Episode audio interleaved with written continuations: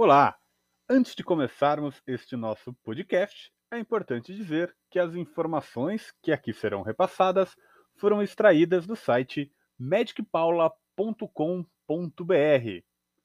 Pois bem, conversaremos agora sobre a carreira, um pouquinho da história, né, das particularidades ali da contribuição da Maria Paula Gonçalves da Silva, conhecida como a Magic Paula.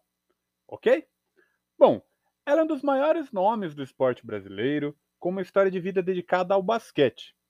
Ela que é nascida em Oswaldo Cruz, no interior de São Paulo, numa família de quatro irmãs. A Magic Paula começou a jogar basquete aos 10 anos de idade no Clube das Bandeiras e aos 12 já foi morar fora de casa para jogar na cidade de Assis. O seu talento precoce fez com que Paula chegasse à seleção adulta logo aos 14 anos de idade.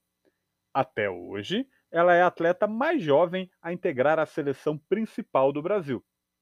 A partir daí, o que se viu foi uma das carreiras mais vitoriosas na história do basquete brasileiro.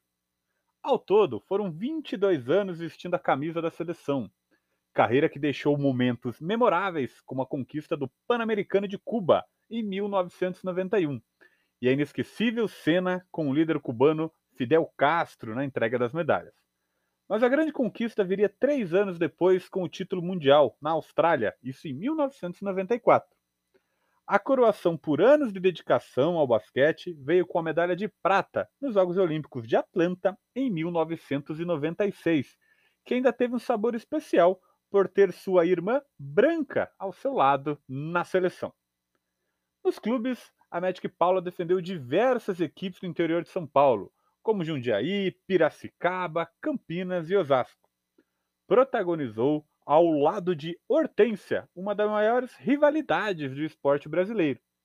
Durante mais de duas décadas, as duas jogadoras lideraram grandes equipes, que se revezavam na busca por títulos e levava milhares de torcedores aos ginásios.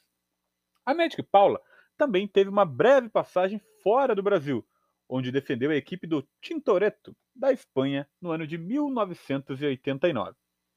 Individualmente, a Paula acumulou diversos prêmios ao longo da carreira e algumas honrarias dedicadas somente à elite do basquete.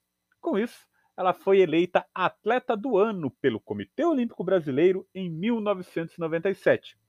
Passou a integrar o Hall da Fama do Basquete Feminino, isso no ano de 2006, e também faz parte do Hall da Fama da Federação Internacional de Basquete, a FIBA, desde 2013.